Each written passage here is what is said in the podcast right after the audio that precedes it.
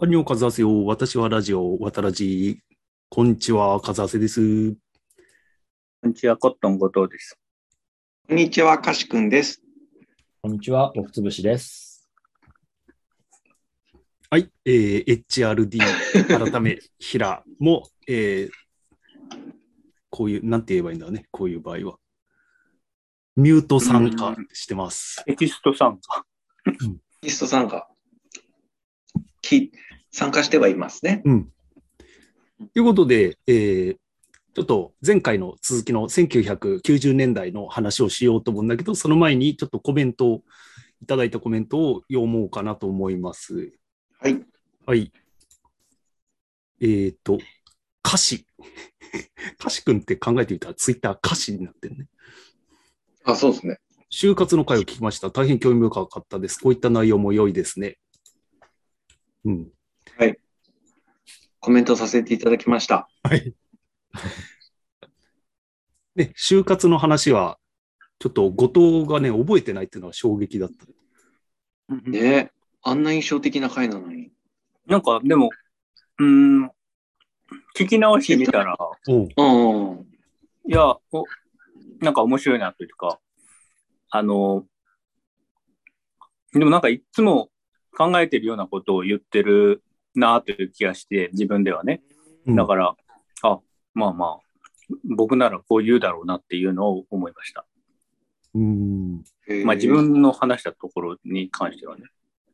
うん。だから僕も、また、ね、何、何？またそういう話したいなと。あ、だから、あの、死ぬ時に後悔しなければいいっていうこと言ったっけ？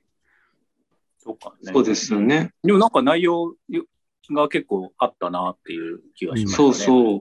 いや、僕も、あの、同じ手法をとって、ほう。なんか死ぬ時に何考えるかなって考えて、そこで考えたことをもとに日々行動してるから、あ同じアプローチだなって思いました。逆算だね。そうそう。逆算、逆算だね。なるほどで。もさ、逆算なんだけど、結局そこで導き出された結論は純算だったんですよ。ほうあの、つまり、あの、僕はなんか、まあ、死ぬ直前に、えっと、どんなこと考えるかなと思ったら、多分感謝と後悔だろうなと思ったんですね。多分。うん。なんかまあ、いろいろあったけど楽しかったなとか、まあ、いろんな人に恵まれたなとか。でも多分、やりたいことやってきた人生だけど、もっとやりたいことあったなとか思うと思ったんですよね。う。うんん。で、だから結局もう純算で、もう今からどんどんやりたいことを先のこと考えずにやっていくってことが結局答えだなって思ったんですよね。うん。そうそう。っていう感じ。なるほど。はい。で、次、リクさん、渡るじ300回おめでとうございます。風合さんたちの人柄の賜物ですね。今後ともよろしくお願いしますと。そうなんですよ、リクさん。うん。お気づきになられます。でも、リクさん、本当にいつも聞いてくださって、リツイートもしてくださって、本当に和橋さん逃しちゃいけないお友達という感じがいたしますね。ありがとうそうですね。まあ、おまあ、お世話になりっぱなしですね、リクさんには。しかも結構出てらっしゃいますよね。あの、渡らじにもうん。出てるし、俺が出させてもらってもいるし。うん、ね。そうそう。うんまあ、スパスパさんとリクさんと富蔵さんは、うんずっとうん、一二村ですよね。そうそうそう。一二一二村と鳥頭。うんドリアと。そうですね。はい、リクさんありがとうございます。ありがとうございます。はい、えー、ひろしさん、祝渡らじ300回、400回記念の400人集めてのオフ会楽しみにしています。うん。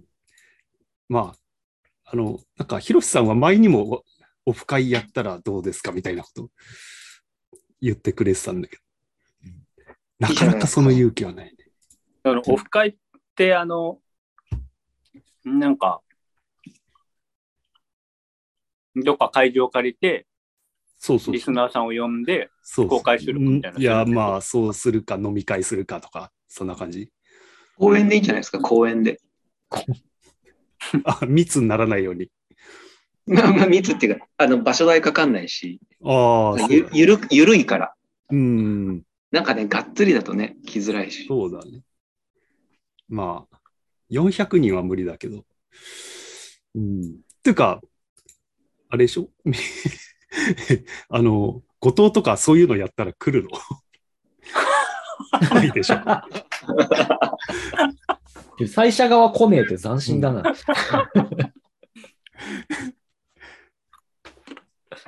あの、確かにね。詳細聞きたいですね。あの、こういうのやることになったからって言われてうん。いくとまたドキドキしちゃうから。うん。そうだったね。で、まあ、和橋さんの気持ちもすごいわかります。あの、うんポッドキャスト、ね、広がりをね、うん出したいかったっていうのはもちろんあったと思うんで。うん。まあ、だからそういうはい。そういう面での心配ですよね。後藤とか来るのっていうのは。そうそうそうそう。ねそういうことですね。そういうこと。あ、俺ヘビーリスナーだからそこ分かってたよ。おお。なんかね、前もその会話してましたよね。う。うんん。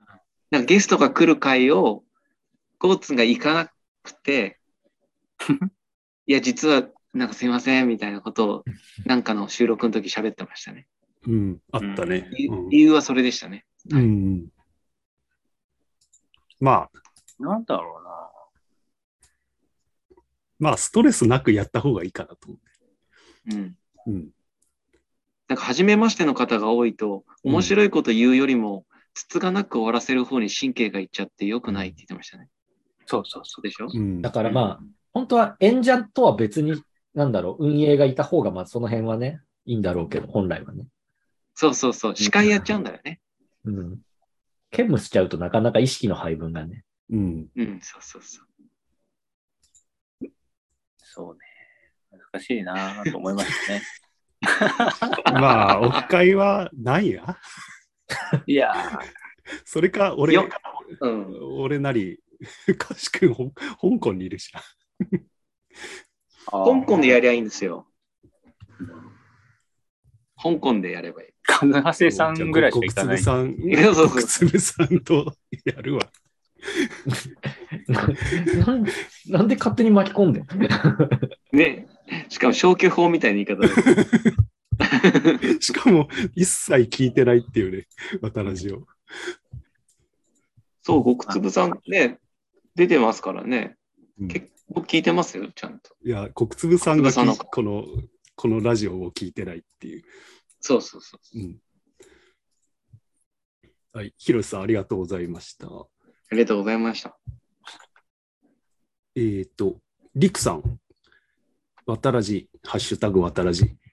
えー聞いていて、高級おしゃれバーが地元のレンタルビデオ店の AV コーナーを突っ切った壁の向こうにあったのを思い出しました。今はビデオ店も閉店していて、タピオカ屋になったり潰れたり、後発店舗の経営者が大麻密売で逮捕されたり、建物的に迷走していますが、バーがどうなったかわかりません。すごいですね。すごい場所だな。なんか日本の話ですかっていうような感じですね。うんすごいですね。カオス。レンタルビデオ店の AV コーナーを通らないと入れないってすごいよね。バーがあるんだ。うん。まあ、これはこの前喋ったあの、ツタヤの閉店の話。あれじゃない、カシ君がバーが好きっていう話じゃなくバーが好きの話だ。そうだそうだ。多分、バーが好きな話に続けて伝えな話したんだっけ。うん。うんじゃあ、そこでリクさんの中のシナプスがつながそうった。そうそう。シナプスなかった。バーと伝えがつながった。バーと伝えといえば。なるほど。であとはカシ君。パルプフィクションとスリービルボードの回を聞きました。居酒屋収録も良いですね。上海旅行の回を聞きのを聞きました。めっちゃ面白かった。上海に住んでてので、懐かしい気持ちにもなりました。そうです、そうです。うん。これちょ、ちょっと前の回にももう取り上げていただきましたね。あ、そうだったっけ？うん。そうあそう。、そっかそっか。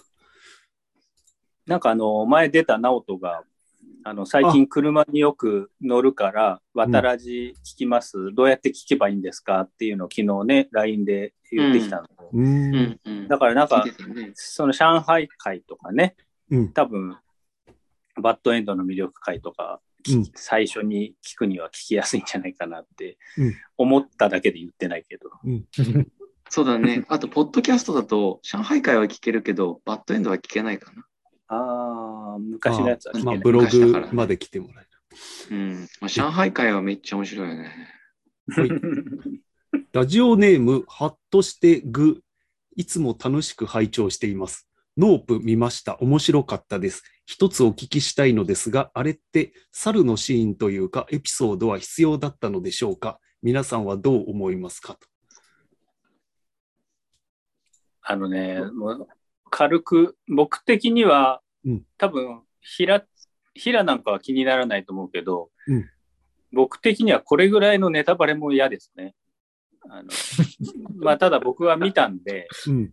まあ、あれですけど、お二人ね、見てない人が結構いるんで、どうでしょう？あのあ、と、和橋さんのツイッターのツイートも嫌でしたね、僕は。あの、あのネタバレじゃんって思あの、全く未見で、かつ事前情報も何も入ってない私は、その、うん今の、うんこうね、おはがきというか、その、情報がその映画に関する100%の情報なわけですよ。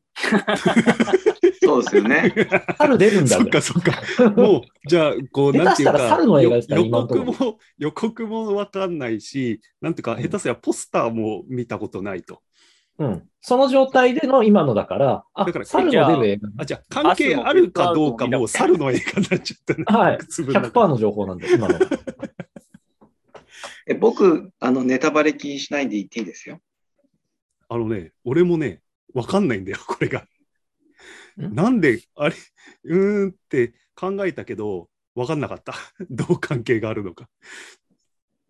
あれは、僕の意見言っていいですか？うん。あれは、あの、遊園地があったじゃないですか。はい。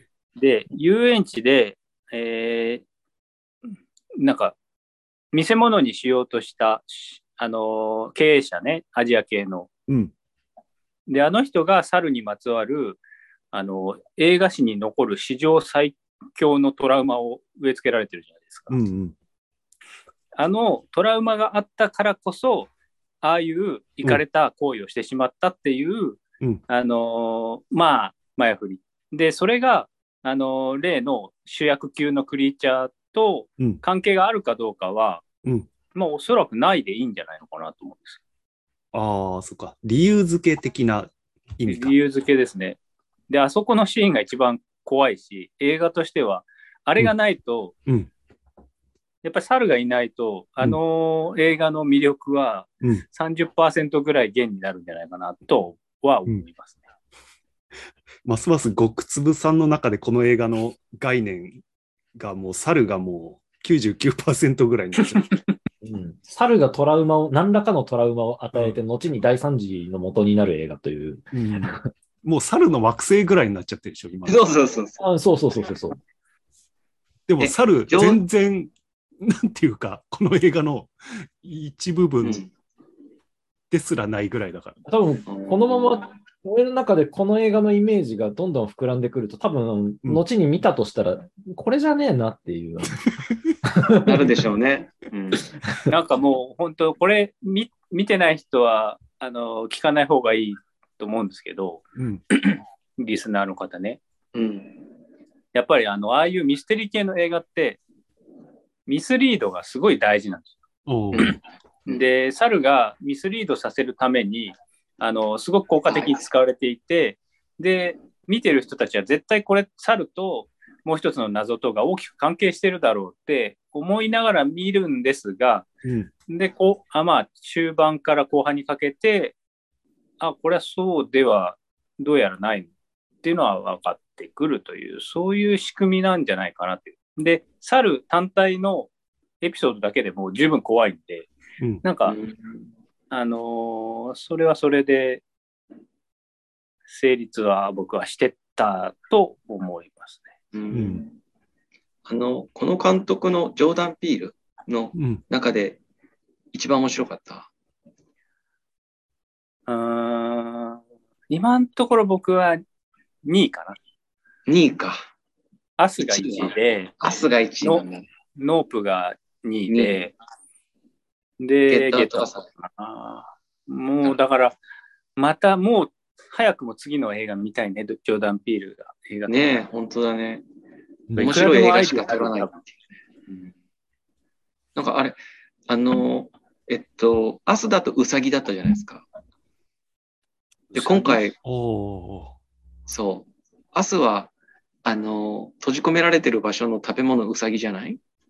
ああ。で、今回猿なんだなって、僕見てないんで聞いて、あえっと？動物使うんだなって思って。え、なんですか？えっと？江戸十二神。十二時、あ、そうなんです。じゃあ、ゲットアウトなんか出てましたっけ？十二トアウト。馬？わかんない。馬はね、わかんない。田舎だから馬いそうな気あ、今回馬も出てる。うん結構馬の方がね、どっちかっつうとね、今回猿より馬の方が重要なんで。ええそうなんだうん。え、現代の話ですか？現代ですね。えー、なのに、そうなんだ。猿と馬が重要なんだ。もうまさに今年みたいな映画でしたよね。うん。時代ま今今年。とりあえずあの、オフィシャルのサイトだけちょっと見ました。お、見た。猿、うん。全然猿要素ないでしょ。この時点で俺のイメ,、うん、イメージとちょっとズレがあるんだけど。なるほど。はいはい。まあ、うん。あのーちょっとね、あの、映画館に行けとは言わないので、ネットフリックスとかに落ちてきたら見てください、ぜはい。ぜひぜひみ、めっちゃ見たいですね。気にします。はいはっとして。あもし。もしあれでしたら、ごくつぶさん気になるようだったら、はいあの、ゲットアウトっていう映画をね、初めに見てほしいですね。ゲットアウト。はいうんその後に、ああ、アスっていう映画もありああ、ます。同じ監督のってことね。そうそうです、そううですす。そうですこれはね、おすすめ。多分、小馬健さんとか好きですよね。うん。ジョーダン・ピールは。平戸先生も、あの、ね、ゲットアウト好きって言ってたもんね。うん。ははいい。はい。うん。半角英数字で、はい。はい、かもしれうん。おはい。ひらがなできた。口直してね。うん。まあ、ジョーダン・ピールは多分今みんな見てんじゃないですか。タランティーノみたいな感じでうん。次何作るんだろうって。うん。まあ、あれだね。あの、外さないシャマランみたいな感じだね。うん。あとやっぱり。りその、はい、その黒、黒人カルチャーというか、まあ、あの、主人公たちが全員黒人なので、うん。なんていうか、そこもすごく好きですね、僕は。うんなんかあの、なんだっけ、町山さん？あ、なんだっけ、あの、あそうそうそう言ってた、そうそうそう、が言ってたんですけど、彼は、あの、お、お母さんは白人なんですよね、確か。あ、そうなんだ。そうそう。だから、彼は、なんだろう、黒人ぶ文化に対してはアウトサイダーだって言われるし、あなんか、なんか、Yo, what's up? みたいなことは言わないらしいんですよ。ああ。だから黒人の見た目なんだけど、そのカルチャーには入れないし、白人のカルチャーにも、あの、容姿で入れないからう、ん。だから、ああいう、な面白い描き方をできてるって言ってましたね。ああ。NBA にも結構そういうジェイソン・キットとか、あの白い、白いけど白人じゃないみたいな人。がいて、そういう人たちはそうらしいね。なんか、どっちにも所属できないみたいそう、できない。だから確かに、あの、ゲットアウトも、アスも、あの、そそういう系ですよね。あの、なんだろうな。えっと、ギャングとかっていうか感じじゃなくて、ちゃんと教育も受けてて、あの、裕福だったりすしますよね。な。おお、そう、主人公の、うんまあ、今回もそういうギャング的な要素はないで、言われてみれば。結構真面目な、寡黙な主人公みたいあの主人公は好印象でしたね。な。おお。え、どっちどっち？んあ、ノープあノープ、ノープ。あ、ノープか。ノープの主人公ってゲットアウトの主人公と同じですか？役あれ者は。はなんか、ブラックパンサーのに出てきた脇役の人らしいんだよね。うーん。あじゃあ同じ人じゃないってこと、うん、違うと思うよ、多分。あ、違うんだ。いや、わかんないけど、そこまで詳しく調べてない。違う？あ、えーでもどっちも見てるのに分かんないぐらい似てるんだ。同じかと思っちゃった。なんかももしこれが違ってたらちょっとショックだな。じゃあ、えっ、と、さっきの続きで1990年の話を一気に、えっ、と、いこうかな。まあ、94年、95年を一気に言うよ。で、後で、なんか気になったところ言ってほしい。はい。はい、えー94年9月10日、トゥルーライズ公開。えー9月20、オリックスのイチローが史上初の1 1シーズン200本安打を記録。10月8、パルプフィクション公開。10月13、大江健三郎がノーベル文学賞。11月10日、ミスター・チルドレン・ Tomorrow Never Knows 発売で276万枚。11月22日、セガエンタープライゼスが家庭用ゲーム機セガサターン発売。で、12月の3日、スピード、映画スピード公開。12月3日、プレイステーション発売。12月4日、WBC 世界バンタム級王者、薬師寺保栄と WBC 世界バンタム級暫定王者、辰吉丈一郎の間で日本人同士による初の統一王座決定戦が行われたと。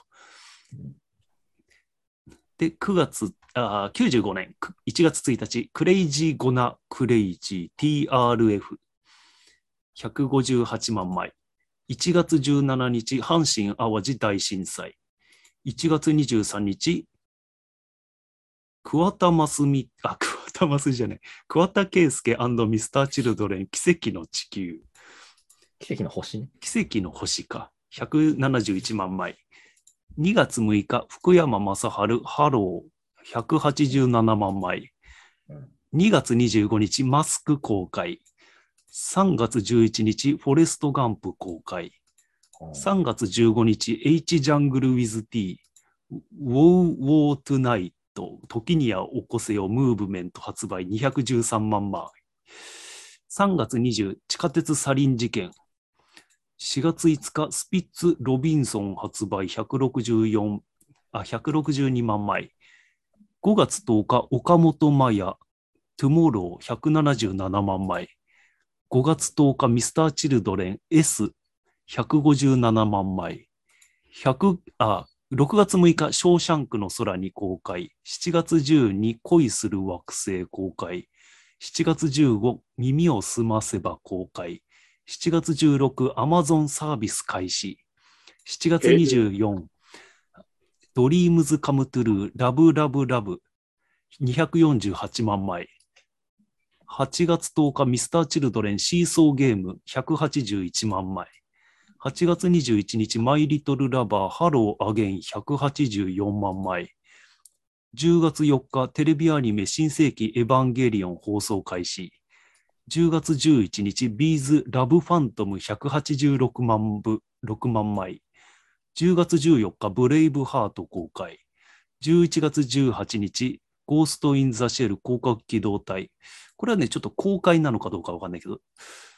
11月23日、マイクロソフトが Windows 95日本語版発売と。じゃあ、ここまででなんか言いたい人。いや結構映画いいの多いですね。う。うんん。パルプフィクション、うんショーシャンク、うん恋する惑星、うん。あとブレイブハートもありますよね。うん。っていうか、なんかもう僕らのあのうん文化的なね、うんあの、好きな映画を形成してるのってこの辺そうね。ってことか公開された結のは、局ね、多感な頃中学生の時のこの映画。本当に多感な時に見た映画にやっぱり影響を受け続けてるんだなっていうのを思います。そうだね。本当だね。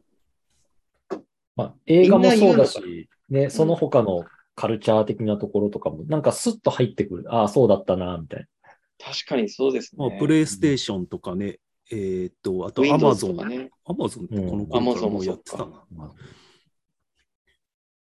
アマゾンね、アマゾン早い、早い、早いな。最初本屋だったよね、確か。え、これ、このアマゾンって、うんジャパンじゃなくて、アメリカってことですよね。ああ、ちょっとそこまでは見てないな。いや、多分これ、アメリカな気がするな。ううんん、多分。まあ、確かに最初本しか売ってなかったよね。うん、あとは最初、本屋さんだったんですね。うん、あとは阪神大震災。なんつっても95年は阪神大震災と、と、オウム関連。オウムとエヴァンゲリオン。この、これがセットな感じ。そうね。なるほどね。じゃあ96年いく？そうね。うん結構やっぱ、でもあれだね、1年投資だと、うんあの、ボリュームあるね。そうね。ありますね。前期後期ぐらいに分ける。ああ、僕、このボリュームな感じ好きですけどね。あ、じゃあこれでいきましょうか。うん、はい。じゃあ1月、あの96年1後藤さんが落月、ちました。お、本当だ。ね、そうそうそう。うんコットンさんが今ちょっと、なんかね、スマホでなんか調べると大体落ちるから、あ多分戻ってくると。そうですね。1月1日、デパーチャーグローブ228万枚。90えー、と1月1日、名探偵コナンが放送開始。元旦だからなんだ。うん、1月27、セブン公開。で、うんうん同じ日にシャルウィーダンス公開。あで、2月5日、ミスターチルドレン名もなき歌かな歌 ?230 万枚。2月27日、ポケットモンスター赤緑発売。うん。で、3月20、ジュマンジ公開。うん。3月23、トイストーリー公開。うんで、うん4月10日、スピッツチェリー161万枚。う。うんんで、4月13、ユージュアルサスペクツ公開。うん。で、5月13日、久保田敏信 with ナオミ・キャンベル、ララララブソング186万枚。で、5月25日、ヒート公開。で、あー7月13日、ミッション・インポッシブル公開。うんで、7月27日、キッズ・リターン公開。うんで、9月17日、ロサンゼルス・ドジャースの野茂英雄が日本人初大リーグでノーヒットノーラン。うんで、10月5日、レオン公開。11月4日、今井美樹プライド162万枚。で、11月23日、たまごっち発売。で、11月30、トレインスポッティング公開。で、うん12月7日、インディペンデンスデイ公開と。ううんん。まあ、ここら辺で、みんな16歳ぐらい。だから、高1とかそんなもん。そうですねここが高1ね。に、うん。まあ、小ギャルとか、ね。そういう時でね。安室奈美恵とかがもうすぐ出てくうん、そうそうでしたね。る。うん。そうか。でもなんか95年に比べてちょっと小粒ですね。そうだね。うん95年はもう時代の変わり目だよね、ここは。ね、出来事もでかでしたね。うん。なんだろうね、その振り返った時に代表的な出来事95年あったけど、なんか96年は言われて、あーっていううん感じかな。なんか、えでもレオンこの年か。なんかあの、大学の時の文連党の管理人のおっさんがすげえジャンレノみたいな感じのなりしてたなっていうのを覚えてる。そうだったっけ？この時。あ、もう文連におじさんがいたことを僕覚えてないです。ハゲ具合とメガネ具合といい。うんあ、いらっしゃったんですね。いましたね。じゃあ、97年。はいなんかねなかなかコットンさんが戻ってきない戻ってこそうですね。ね。まあ、一応ね、参加者、これ入室の待機所みたいなとこがあるんだけど、ズームって、はいそこ見てんだけど戻ってこないね。本当だ。えーっと、2月19日、安室奈美恵、Can You Celebrate? 229万枚。えー3月20、マーズアタック公開。うんで、4月26、 English Patient が公開でアカデミー賞。うんで、7月12日、もののけ姫公開。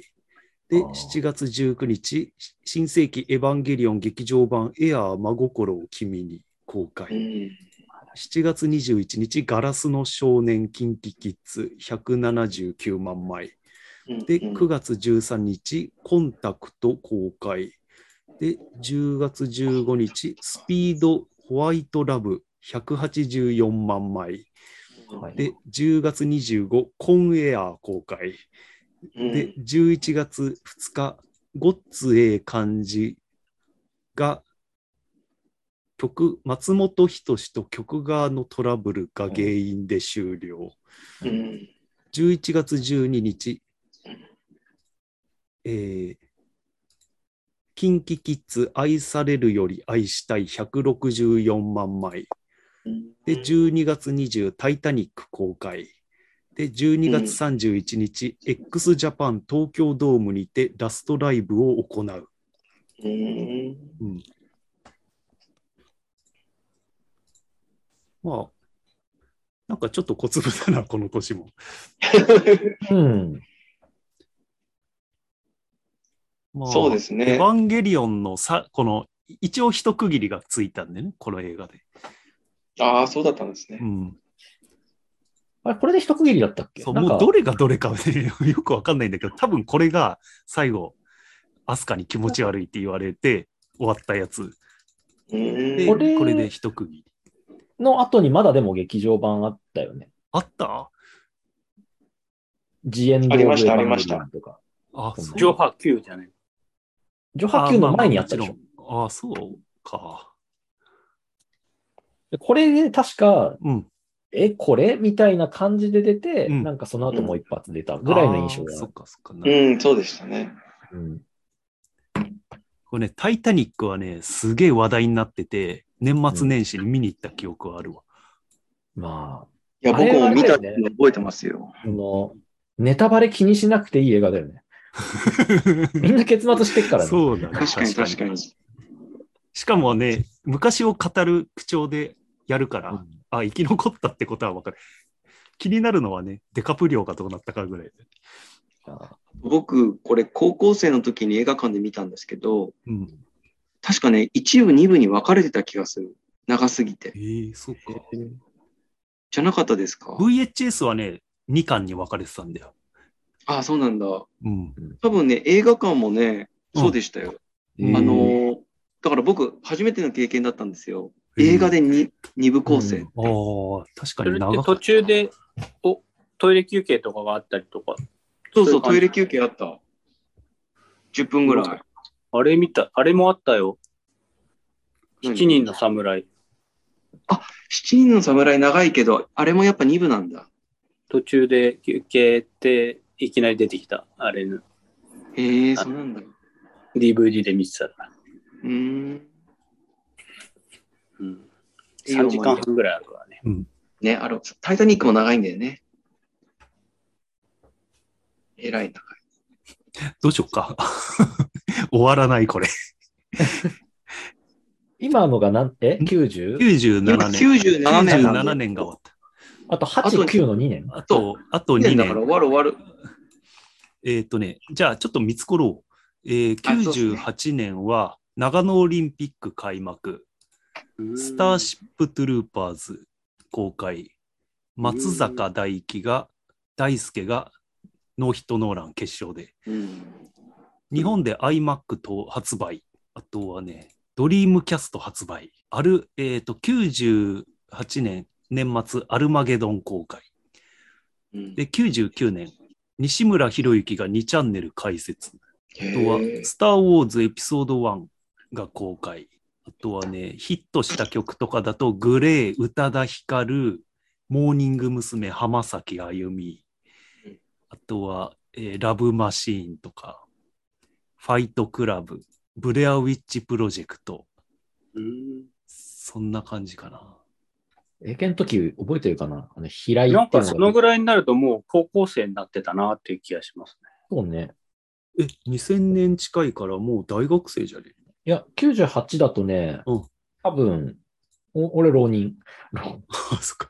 え、あ、いや、今もう99年も言ったよ。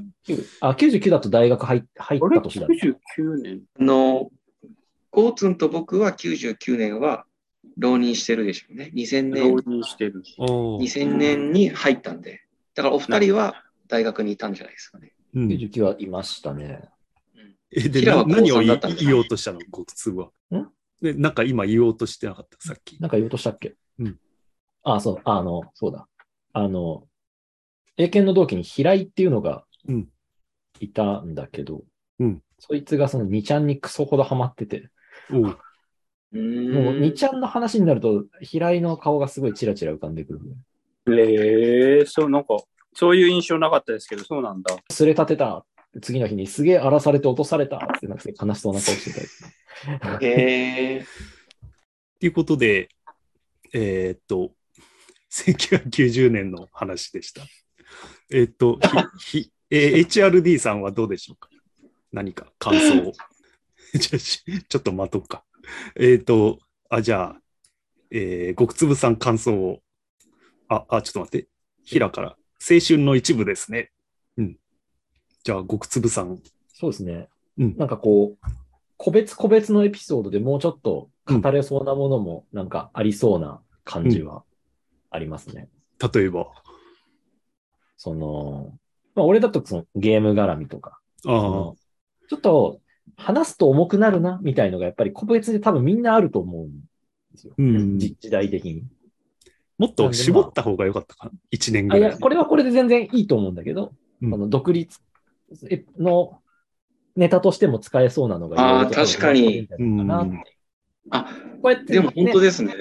時期の振り返りとして今回のは全然面白かったんだけど、おーあの、中でもっと深掘りできるネタも多分そうだなってうん。確かに。確かに確かに。あ、この年って決めて、うん集中的に話しても面白いですね。うん。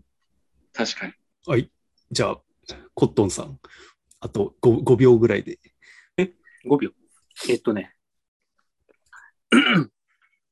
えっと、まあ、に、あ、えっとね、ちょっと待って。本当に5秒。わかんない。